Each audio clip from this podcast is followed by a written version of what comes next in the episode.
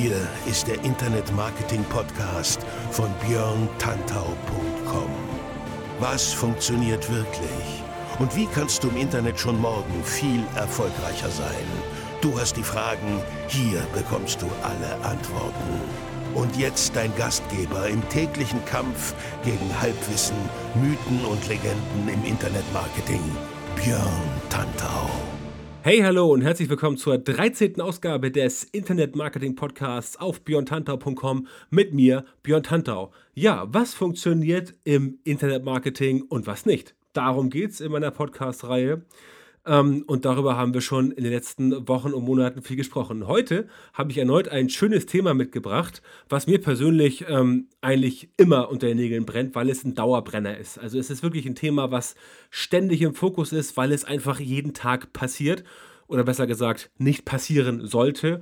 Aber dafür werde ich heute versuchen, etwas Licht ins Dunkel zu bringen und da ein bisschen Aufklärungsarbeit zu leisten. Konkret habe ich heute sieben Merkmale mitgebracht, an denen du eine schlechte Website erkennst. Wirst du jetzt denken, okay, warum erzählt er mir nicht, was gute Merkmale sind? Ähm, oder was sind Merkmale einer guten Web Webseite?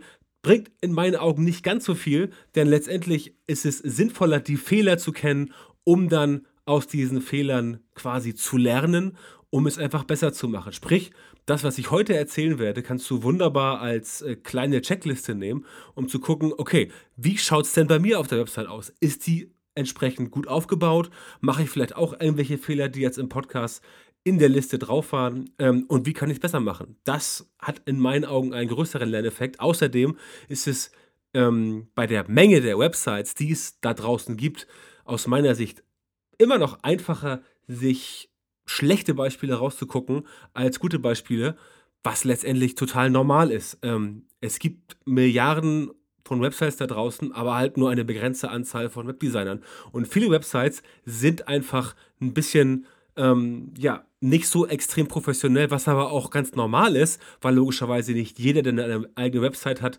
entsprechend Profi ist, kein Webdesign studiert hat, kein Webdesigner ist oder sich vielleicht mit den gängigen Sachen wie, keine Ahnung, HTML, CSS, ähm, Photoshop, Grafiken etc. nicht auskennt. Ähm, klar, logisch, so kommen auch schlechte Websites zustande, aber auch den Leuten ist ja entsprechend geholfen, wenn man ihnen erzählt, was sie besser machen können. Insofern heute eine kleine Anleitung. Wie gesagt, sieben Merkmale, an denen du eine schlechte Website erkennst. Ganz kurz vorab, auch heute danke fürs Einschalten. Freue mich, dass du am Start bist. Habe ähm, meine Frequenz ja mittlerweile auf äh, zwei Wochen, also 14 täglich, zweimal im Monat gesteigert im Vergleich zum letzten Jahr. Und das kommt ganz gut an. Ich freue mich über äh, relativ hohe Downloadzahlen und erreiche dann äh, pro Monat doch sehr viele Menschen mehr als ich gedacht habe über diesen Podcast und dafür an dieser Stelle einfach mal vielen Dank. Das ist ziemlich cool, dass ihr mir ähm, auch in diesem Format so ähm, treu seid und treu bleibt. Wenn ihr diesen Podcast oder wenn du diesen Podcast jetzt hörst und noch nicht dabei bist, dann ähm, einfach die Bitte an dich, abonniere mich bei iTunes. Dort findest du mich, wenn du bei der Podcast-Sektion einfach Internet Marketing Podcast ähm, googelst, wollte ich schon sagen, suchst, also Apples oder Podcasts oder wie auch immer. Ähm, such den Podcast und ähm, ja, abonniere meinen Podcast, denn dann kriegst du das Ganze immer frisch auf dein iPhone oder einfach via Soundcloud, soundcloud.com slash Björn Tantau. Da bist du immer auch ganz vorne mit dabei. Und natürlich, wenn du dann meinst, dass meine Inhalte dich weiterbringen, sei so nett und schreib eine Rezension oder eine Bewertung bei iTunes. Das freut mich sehr. So, jetzt aber genug dieser schnöden Einleitungsworte. Wir legen gleich los mit den sieben Merkmalen, an denen du eine schlechte Website erkennst. Und letztendlich fangen wir mal ganz unten an bei der Basis. Veraltetes Webdesign. Es ist schwer, immer auf dem aktuellen Stand zu bleiben. Das weiß ich selber. Trotzdem schadet das nicht, die Website, ähm, also entweder die eigene oder auch von Kunden, wenn man es äh, beeinflussen kann, alle paar Jahre aufzufrischen. Ich selbst mache das zum Beispiel alle zwei Jahre. Ähm, ich rate es auch allen Leuten, die ich berate, das alle zwei Jahre zu machen. Aber ich persönlich upgrade meine Website rein optisch alle zwei Jahre auf. Das muss nicht immer ein radikaler Schnitt sein. Manchmal reicht es auch einfach ein paar Details zu verändern. Aber alle zwei Jahre denke ich, brauche eine professionell gemachte Website, so ein, so ein bisschen, ja, so einen kleinen Kick nach vorne, so ein, ähm, ja, so einfach so, ein, so einen frischen Look. So ein bisschen aufpeppen, damit die Leute auch merken, aha, okay, da ist jemand, der bleibt ähm, am Ball, der ist ähm, ja am Puls der Zeit und der kümmert sich auch um aktuelle Trends. Das lässt dann meistens auch darauf schließen, dass der Rest der Website ähm, aktuell ist, sprich inhaltliche Sachen, äh, technische Sachen und also, ähm, also solche Aspekte. Ähm, ja, das ist letztendlich wie wenn man äh, Suchmaschinenoptimierung für Google macht und auf seiner Seite tausende von Broken Links hat. Das ist auch ein Zeichen dafür, dass man ein bisschen schlampig ist und das sollte man eigentlich vermeiden. Nicht nur für Google, ganz wichtig, sondern für die menschlichen Besucher, die natürlich ähm, das Kapital einer jeden Website sind, auch der deinigen. Zumindest ist es bei mir so. Schaut euch mal Websites an aus den 19, 1990ern oder 2000ern, ähm, wenn ihr auf sie stoßt. Das ist immer witzig, ab und zu äh, zwitschert mal so ein Ding auf Facebook rum, das wird rumgereicht, so nach dem Motto, haha, guckt euch mal an, wie äh, schlecht das aussieht. Ist ganz witzig, letztendlich ist es natürlich ein bisschen, bisschen äh, ja, auch ein bisschen schade, sich darüber lustig zu machen, aber als Anschauungsmaterial sind so alte Seiten ganz gut. Wenn ihr nicht warten wollt, bis jemand sowas postet, geht mal über die Wayback, äh, Wayback Machine, also archive.org, äh, verlinke ich auch in den Show Notes. Und da ähm, seht ihr teilweise wirklich lustige alte Sachen. Guckt ihr auch zum Beispiel mal als Beispiel die erste Website von Facebook an aus dem Jahre 2004. Also geht auf äh, archive.org und gebt da facebook.com ein und dann schaut euch mal diese erste Seite an. Da werdet ihr sehen, oh Mann, ja, da ist eine Menge passiert und das ist auch ein Zeichen dafür, wie erfolgreich Facebook ist, weil auch die halt immer ähm, auf dem aktuellen Stand sind. Ihr könnt es auch machen mit der Seite von Apple zum Beispiel, die ist sehr lustig. Schaut euch mal Yahoo an, schaut euch Google an, CNN, äh, Spiegel.de, auch sehr, sehr witzig, wenn ihr euch da die alte Seite anschaut. Dann werdet ihr wissen, wenn eine solche Seite euch jetzt über den Weg laufen würde in dem Design, würdet ihr sagen, mein Gott, was ist das denn? Also, das Webdesign muss aktuell sein und das seht ihr auch dann an diesen Kandidaten, die ich gerade vorgelesen habe. Ähm, das sind einfach Seiten, die immer auf dem aktuellen Stand sind und äh, die machen das halt entsprechend ganz ordentlich. Das Ding ist, vor allem wenn du eine neue Website an den Start bringst, dann muss die halt gleich Vertrauen ähm, sich verdienen und das schaffst du auch mit einem guten Webdesign. Ganz klare Sache. Zu bunte Websites mit zu vielen Inhalten ohne Whitespace zum Beispiel ist ein Beispiel, äh, zum Beispiel ist ein Beispiel, ist also ein Beispiel für schlechte Websites, weil einfach die Inhalte meistens so komprimiert, so reingepresst und so überladen sind, dass man da gar nicht mehr sich zurechtfindet. Und wenn du mal ehrlich bist, eine Website mit schlechtem oder veraltetem Design, die erkennst du sofort wieder und fast jeder erkennt die. Es gibt Anwendungsfälle, wo das teilweise funktioniert. Beim Thema Listbuilding zum Beispiel gibt es ein paar ähm, Beispiele für Squeeze Pages, also ein paar Anwendungsfälle für Squeeze Pages, für Landing Pages, mit denen du relativ zügig die Liste aufbauen kannst. Die sehen dann teilweise etwas älter aus. Das ist aber auch dann Absicht. Ähm, was es genau damit auf sich hat, das werde ich vielleicht mal zu einem späteren Zeitpunkt erzählen. Heute soll es darum nicht gehen. Also, das Webdesign muss State of the Art sein, up to date es muss einfach gut sein und die Leute auch in gewisser Art und Weise an die Website heranführen und sie ein bisschen durch die Seite navigieren können. Dann klappt es meistens mit dem ersten Eindruck.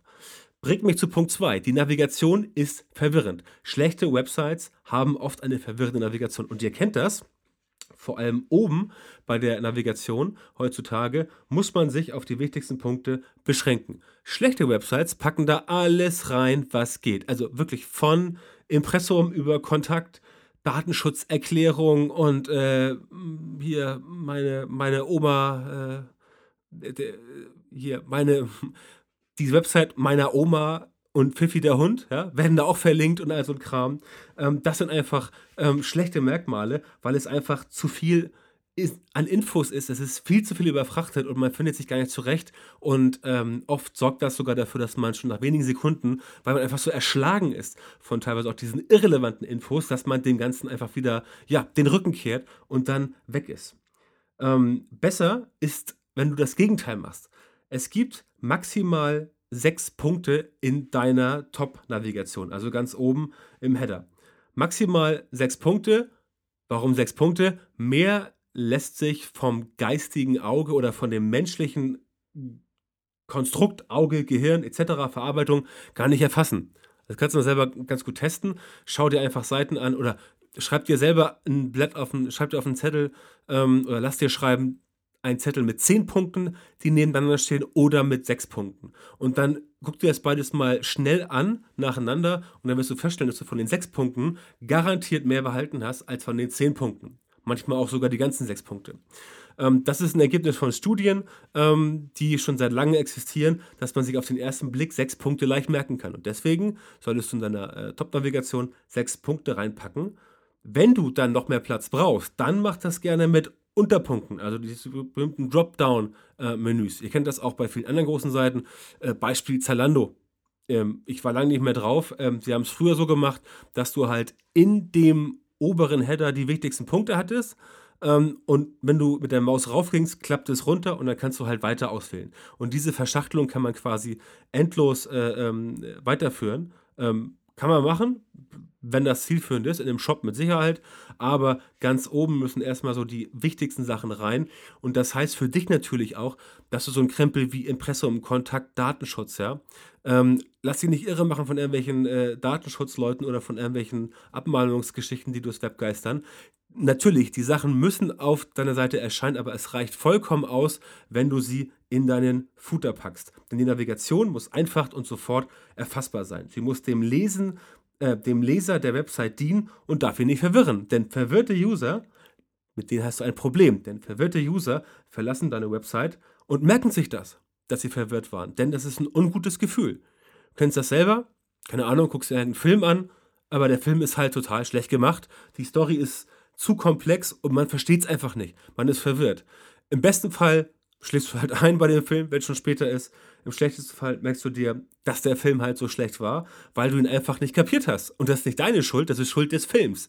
Ja, und wenn deine User deine Website nicht kapieren, dann ist es auch nicht Schuld der User, sondern deine Schuld, weil du es nicht geschafft hast, den Leuten das leicht bekömmlich darzustellen. Ganz einfache Sache. Und dann merken sie sich das und kommen nicht wieder. Das ist das Problem. Deswegen gehören die wichtigsten Kategorien in die Navigation. Mobil muss das sowieso ausgelagert werden. Du kennst das an diesem kleinen äh, Symbol oben rechts und links in der Ecke. Das haben immer mehr mobile Websites. Da kannst du quasi dafür sorgen, dass es auch mobil übersichtlich ist.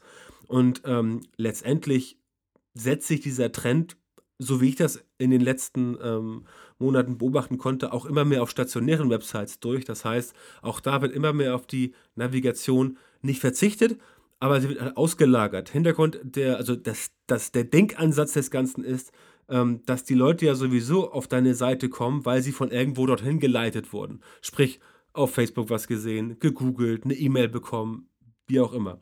Und dann musst du quasi gar keine Navigation bieten, ähm, weil die Leute ja sowieso dann gefunden haben, was sie wollen.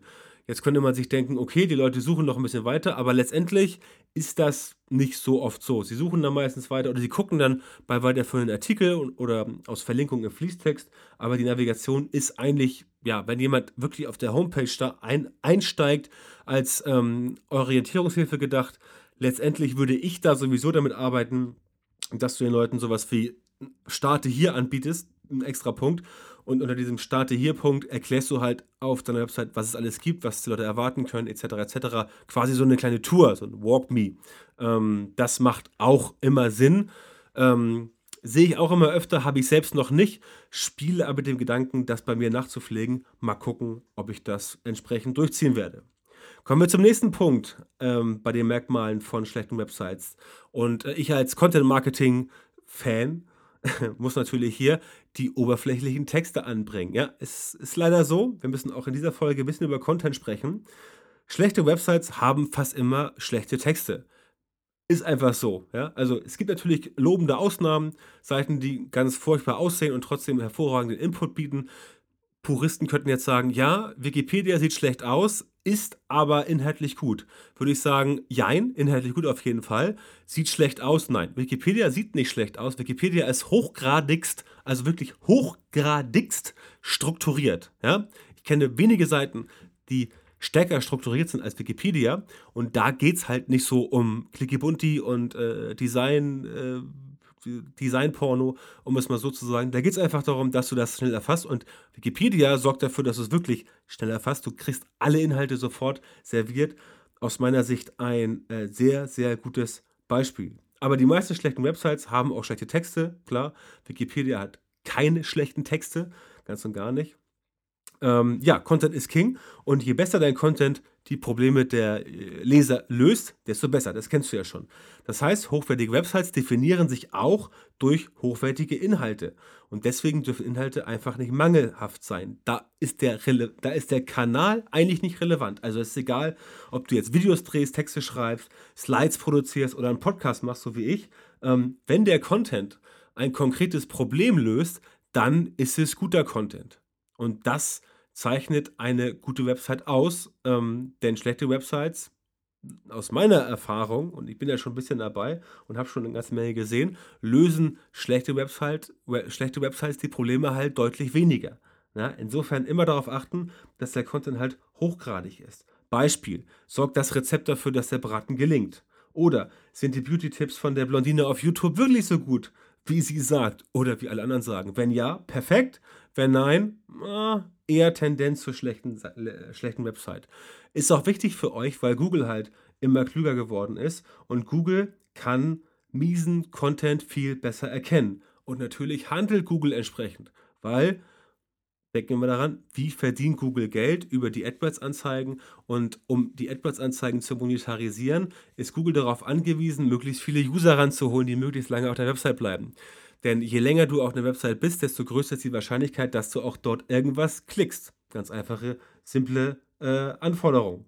Und das macht Google entsprechend mit diesen guten Inhalten, die sie dann entsprechend ähm, aus den Milliarden von Websites äh, herausfiltern und dann die Suchmaschinenergebnisse konstruieren.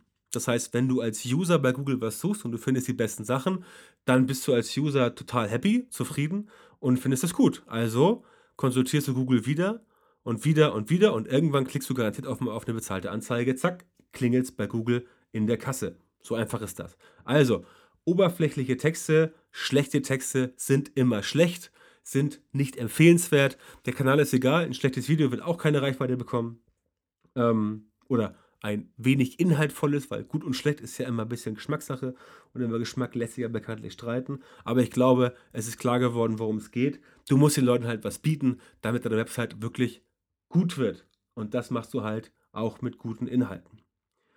Was haben schlechte Websites noch? Fehlende soziale Vernetzung. Sehe ich ganz oft, ähm, dass äh, Websites, die tatsächlich nicht so hochwertig sind, auch darauf nicht viel Wert legen. Da wird dann mal so lieblos ein, so, so, so ein Gefällt mir-Button reingekleistert, wenn überhaupt.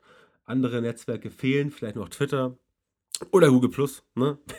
Wer es noch braucht, kann das gerne reinpacken. Äh, wie gesagt, tragische Geschichte das mit Google Plus. Aber na gut, das Leben geht weiter und wir haben ja noch ein paar andere Netzwerke. Facebook ist nicht Social Media und Google ist nicht das Internet. Das heißt, natürlich gibt es Ansätze, die sagen, okay, ich brauche jetzt Facebook und Google nicht, weil äh, ich mache halt eine Seite für einen, was weiß ich, privaten, Bere privaten Bereich, für meinen Tennisclub, äh, da werden nur interner weitergeleitet und äh, da brauchen wir eigentlich keine Website, die jetzt vernetzt ist. Nee, stimmt. Braucht man auch nicht, aber diese Websites werden auch niemals großartig in Erscheinung treten. Aber es gibt Websites, die tun das halt. Die haben den Anspruch, dass sie großartig in Erscheinung treten wollen und die machen das dann auch nicht. Also die äh, SCH Punkt, Punkt, dann auch auf diese ähm, mangelnde Verlinkung und das kann es halt einfach nicht sein. Denn Social Media gehört dazu. Es ist ein Reichweitenkanal und mit Facebook lässt sich sehr viel ähm, Reichweite generieren. Das Ding ist, ähm, wie ich eben sagte, wenn diese Websites dann doch mal eine Anbindung haben, ist da irgendwo lieblos ein Gefällt mir-Button reingekleistert. Erster Fehler, Gefällt mir-Button bringt halt überhaupt nichts, weil dann kannst du halt Gefällt mir angeben ähm, und dann äh, gibt es das Signal an Facebook, aha, okay, gefällt mir. Hm, toll, super. Da muss der Sharing-Button hin von Facebook, weil der Sharing-Button dafür sorgt, dass der Inhalt geteilt wird auf Facebook im Newsfeed der Leute, die dir halt entsprechend folgen, wenn du es teilst. Ne? Das heißt, diese soziale Interaktion ist viel, viel stärker und damit kriegst du auch mehr Reichweite. Klappt aber auch nur dann, wenn die richtigen OG-Tags hinterlegt sind. Äh, OG-Tags, das steht für ähm, Open Graph und der Open Graph ist halt das Protokoll, ähm, der dafür sorgt, dass diese Sachen auf Facebook entsprechend geteilt werden. Ich werde das auch in den Show Notes verlinken. Ähm, und äh, mit den richtigen Open Graph Tags sorgt man dafür, dass Bild, Titel und Beschreibung auf Facebook korrekt geteilt werden und es sieht dafür besser aus. Das heißt, darüber kann man mehr Reichweite generieren, weil der Link entsprechend so geteilt wird, dass er halt gut aussieht. Ihr könnt das mal ausprobieren, ähm, ob das bei eurer Website funktioniert. ob ihr mit dem Snippet auf Facebook zufrieden seid. Und na klar, ganz im Ernst, das ist wie bei Google. Wenn das Snippet Lust auf mehr macht, dann ist natürlich der potenzielle Klick viel leichter erreichbar oder der potenzielle Traffic auf deine Seite viel leichter erreichbar, als wenn du überhaupt nichts da reinpackst und Facebook sich quasi aussuchen muss, was er dem Teilenden anbietet. Facebook ist zwar schon recht clever, aber halt nicht so clever wie ein Mensch ähm, und sorgt deswegen oft dafür, dass dort Dinge reinkommen, die entsprechend ja nicht so Bombe sind und nicht so gut aussehen. Äh, insofern hast du da oft das Problem, dass die geteilten Inhalte einfach nicht gut aussehen und du damit ähm, viele Chancen auf eine ähm, höhere virale Reichweite äh, ja, vergeudest. Und das muss ja nicht sein. Ne? Also, wer guten Content verbreitet, der sollte auch Wert auf die Vernetzung legen, denn dadurch lässt sich die Verbreitung einfach, ähm, ja, die Verbreitung, ja, äh, nicht verbreiten, sondern vermehren, potenzieren. Und ganz wichtig, ähm, du brauchst nicht 20 Share-Buttons von irgendwelchen, irgendwelchen Sachen. Äh, ganz im Ernst.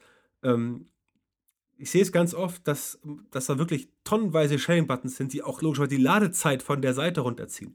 Also Facebook und Twitter tatsächlich sind sinnvoll bei uns im deutschsprachigen Raum. Bei B2B-Themen würde ich noch äh, Xing und LinkedIn dazu nehmen. Ähm, ansonsten, wenn du Bock drauf hast und wenn du sehr visuelle Themen hast, pack noch Pinterest oben drauf und mobil brauchst du auf jeden Fall WhatsApp. Nett ist auch die Möglichkeit, via E-Mail teilen zu können und bei mobilen Endgeräten halt via WhatsApp. Habe ich bei mir auch drauf. Wird noch gerne angenommen, aber alles andere brauchst du nicht. Also ehrlich, ähm, es bringt einfach nichts und äh, beschränk lieber auf ein paar wenige äh, Sharing-Buttons, dann verwirrst du auch die User weniger, als wenn sie sich aus 20 Sachen was auswählen müssen. Und ganz wichtiger Tipp, lange Inhalte werden mehr geteilt. Auch das äh, Ergebnis von der Studie, was ich in den Show Notes bei den Links noch äh, reinpacken werde, ist immer sehr interessant. Das heißt, wenn du dann mit, ähm, wenn du dann mit äh, Sharing Buttons arbeitest, sorg auch dafür, dass deine Inhalte wirklich detailliert, ausführlich sind, denn die werden ganz, ganz äh, klar mehr geteilt. Das zum Teilungsmechanismus. Kommen wir zum nächsten Punkt. Punkt 5. Der, also das fünfte Merkmal der sieben Merkmale, an denen du schlechte Websites erkennst, ist ein schlechter Schreibstil. Ganz ehrlich, auch hier vorweg gesagt, na klar, gut und schlechter Schreibstil, darüber lässt sich streiten. Gebe ich offen und ganz zu, auch mein Schreibstil ist nicht jedermanns Sache, aber ich muss es leider so sagen, ich kann schreiben. Also es gibt Menschen, die können noch besser schreiben als ich, aber es gibt Menschen, die können schlechter schreiben als ich. Und ich selber habe mir in den letzten 15 Jahren halt eine relativ gute Schreibe angeeignet. Das kann man auch lernen, ne? also nicht verzagen. Gute Schreibe kann man lernen, aber ähm, das muss man halt ein bisschen drauf haben. Und je besser die eigene Schreibe ist, desto besser sind auch die Chancen oder desto höher sind die Chancen, dass man entsprechend auf der eigenen Seite ähm, bessere Inhalte äh, produzieren kann. Ganz einfache Sache. Wenn du ein besserer Fußballspieler bist, dann schießt du auch mehr Tore als Stürmer wahrscheinlich. Wenn du ein besserer Handballspieler bist, wirfst du mehr Tore. Ganz einfache Sache. Rechtschreibung und Grammatik ebenfalls wichtig. Äh, klar, auch bei mir sind mal ein paar Schnitzer drin, das gebe ich zu. Äh, klar, ich bin auch nur ein Mensch und äh, nicht unfehlbar. Auch mir geht mal ein Rechtschreibfehler A über die Tasten und dann B durch die Lappen. Das ist ähm, nicht weiter tragisch, solange es nicht überhand nimmt. Also wenn ich jetzt in einem äh, Text von 1000 Worten ein bis zwei Fehler mache, dann ist das schon ärgerlich, aber ich finde noch verkraftbar. Wenn du in einem Text von 500 Worten 50 Rechtschreibfehler machst, dann ist das schon ein bisschen problematisch, denn das macht einen schlechten Eindruck. Genau wie Grammatik.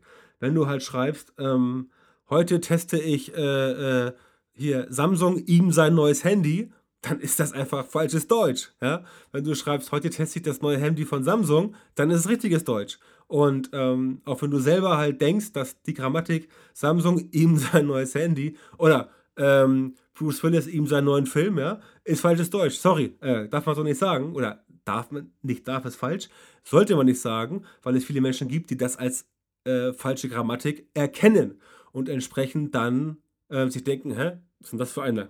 Kann der nicht ordentlich schreiben. Und gerade wenn man halt in der schreibenden Zunft unterwegs ist, sei es nun als Blogger, Journalist, Corporate Blogger oder, oder ihr seid einfach für das Erstellen von Inhalten in eurer Firma verantwortlich, ja, ähm, dann müsst einfach die Rechtschreibung und die Grammatik stimmen, sonst kann es auch mal äh, peinlich werden und der Eindruck leidet. Möglicherweise ist aber auch Test, äh, Text nicht das richtige Medium, dann kann man es mit einem Videoblog versuchen oder mit einem Podcast oder wie auch immer. Ähm, man kann auch Content mit Slides für Slideshare äh, produzieren. Das ist alles nicht das Problem. Ähm, Fehler, beim, äh, Fehler bei der Rechtschreibung und bei der Grammatik sind nicht schädlich für das Ranking.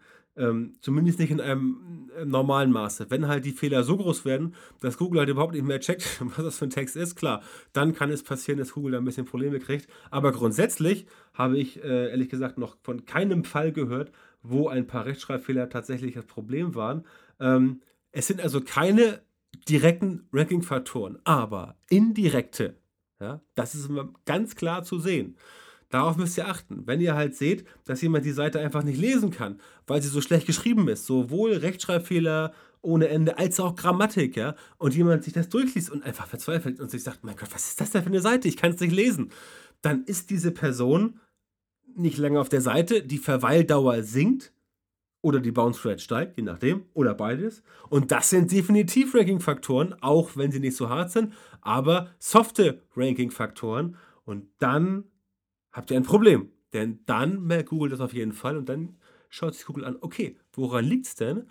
Und dann sagt sich Google, mein Gott, äh, ja gut, schlechte Rechtschreibung kann ich jetzt als Google nicht so gut erkennen oder ähm, beachte ich nicht direkt als Ranking-Faktor, aber ich sehe, dass der Text offensichtlich nicht das ist, was die User bei der Suchanfrage gesucht haben, denn sonst würden sie ja länger draufbleiben und nicht so schnell zurückkommen. Ergo, ihr bekommt im Ranking ein paar Minuspunkte oder besser gesagt, die Konkurrenz bekommt Pluspunkte. Beides ärgerlich, muss nicht sein. Und außerdem lässt sich mit schlechten Texten kein Expertenstatus aufbauen. Und wer von euch da draußen darüber nachdenkt, mit seinem Blog-Business ein bisschen Geld zu verdienen, ähm, der sollte auf jeden Fall daran arbeiten, sich einen Expertenstatus aufzubauen in seiner thematischen Nische. Und das klappt halt nur mit vernünftigen Inhalten.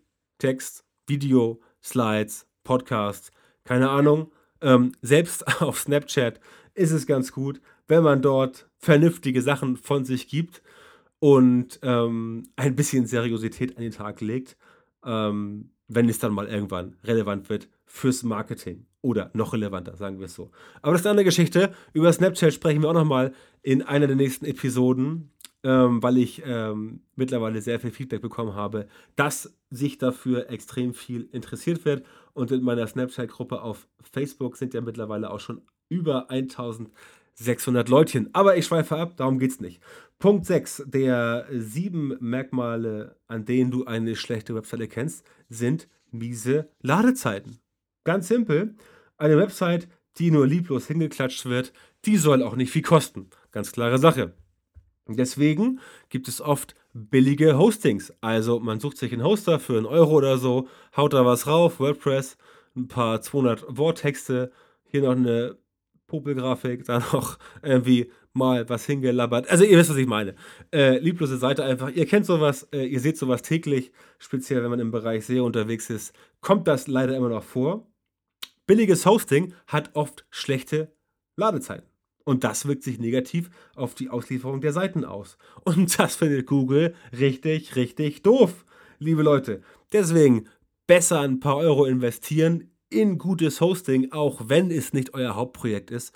Aber bitte, warum macht man denn eine Website? Warum kreiert man irgendwas, wenn man dem Ganzen einfach, äh, ja, quasi die Technik vorenthalten will? Das ist ja so, als äh, baut man sich äh, lässt man sich ein schönes Auto zusammenbauen und äh, bestellt dann den schrottigsten Motor dafür und kommt nicht vom Fleck. Macht auch kein Mensch. Insofern äh, ist das irgendwie komisch. Also gebt da ein paar Euros aus. Meine Bitte an alle, die, an alle, die vielleicht ja, damit spielen, ähm, sich ein paar äh, kleinere Blogs nebenbei aufzubauen oder was auch immer. Gebt Geld aus fürs Hosting. Das kann sich lohnen, denn ähm, eure Seiten werden dann definitiv als hochwertiger wahrgenommen. Und ähm, natürlich sorgt dieses bessere Hosting auch dafür, dass die technische Grundlage stimmt.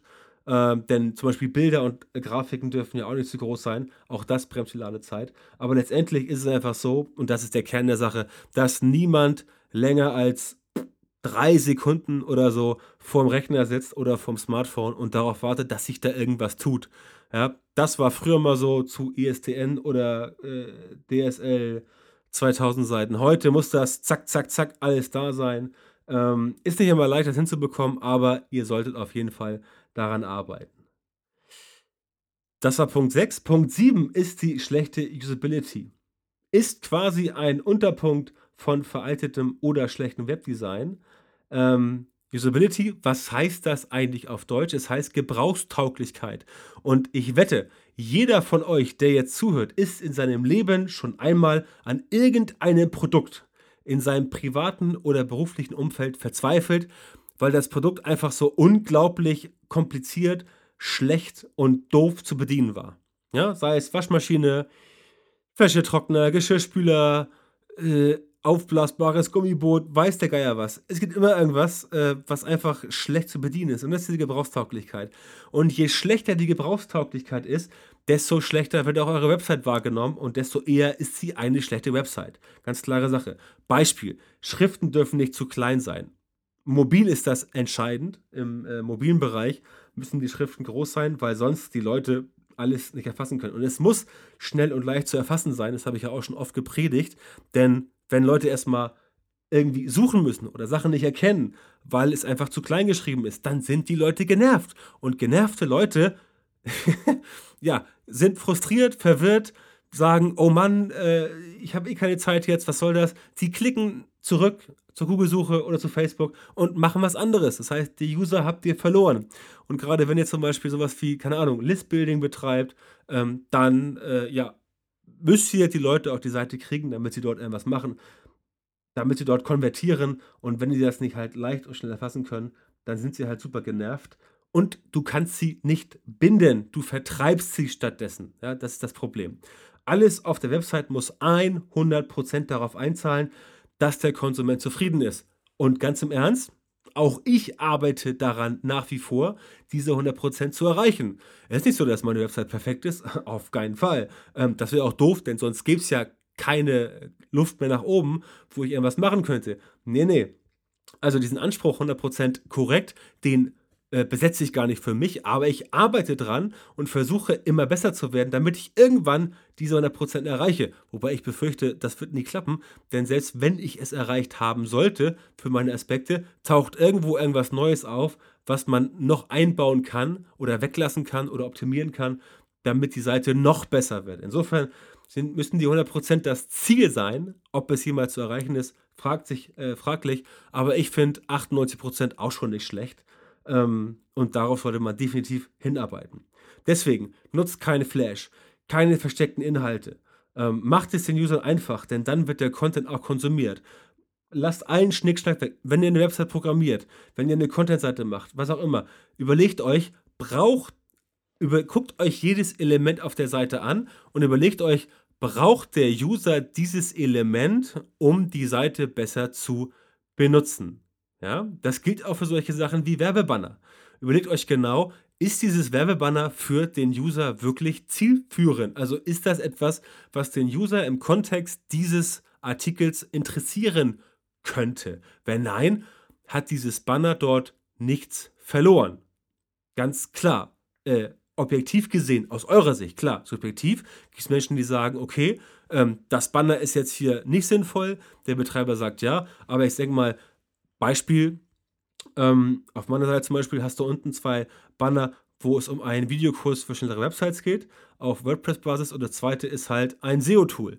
Und Leute, die auf meiner Seite sind, interessieren sich auf jeden Fall für diese beiden Themen, wenn nicht schwerpunktmäßig, dann zumindest peripher, weil SEO und äh, äh, WordPress-Optimierung einfach zu Online-Marketing dazugehört. Insofern kann ich davon ausgehen, ja, für einen Großteil meiner User ist diese Werbung sinnvoll und deswegen ist sie da. Ja, und deswegen ist da keine Werbung für was weiß ich, Casino, Hundeknochen, Ärztebedarf, Fahrräder und so ein Krempel. Hat da nichts zu suchen. Und das ist ganz einfach ähm, das, was ich sagen will. Auch das gehört zur ähm, Usability dazu.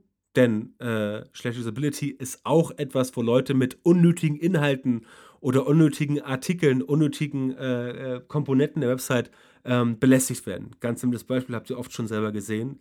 Ähm, wenn ihr auf der Website seid und etwas seht, was ihr nicht gebrauchen könnt, dann seid ihr ein bisschen genervt davon.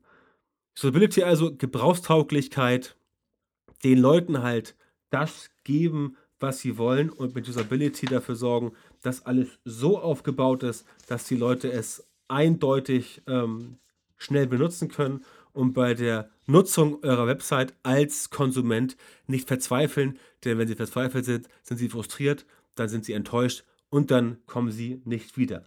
Ich fasse kurz zusammen. Wir haben heute gesprochen über sieben Merkmale, an denen du eine schlechte Website erkennst. Merkmal 1, veraltetes Webdesign. Merkmal 2, verwirrende Navigation. Merkmal 3, oberflächliche Texte. Merkmal 4, fehlende soziale Vernetzung. Merkmal 5, schlechter Schreibstil. Merkmal 6, miese Ladezeiten. Und Merkmal 7, schlechte Usability. Damit wäre ich für heute durch. Ich werde ähm, ein paar der angesprochenen Links in den Show Notes noch ähm, natürlich für euch äh, veröffentlichen und möchte an dieser Stelle natürlich sagen, danke fürs Zuhören. Ich hoffe, die Folge heute hat gefallen. Ich bin heute ein bisschen über der Zeit. 35 Minuten, aber nur gut. Ähm, ich denke mal, das kann man heute ähm, verkraften. Ansonsten wünsche ich euch eine schöne Zeit. Ähm, hoffe, ihr habt auch heute was aus dem Podcast mitnehmen können und freue mich darauf, wenn ihr, wie gesagt, ähm, das Ganze auf iTunes abonniert oder via Soundcloud. Ähm, wenn ihr Bock habt, schreibt eine Rezension. Und wir hören uns dann in zwei Wochen wieder zu einem neuen spannenden Thema. Bis dahin, alles Gute, habt eine gute Zeit. Euer Björn. Tschüss.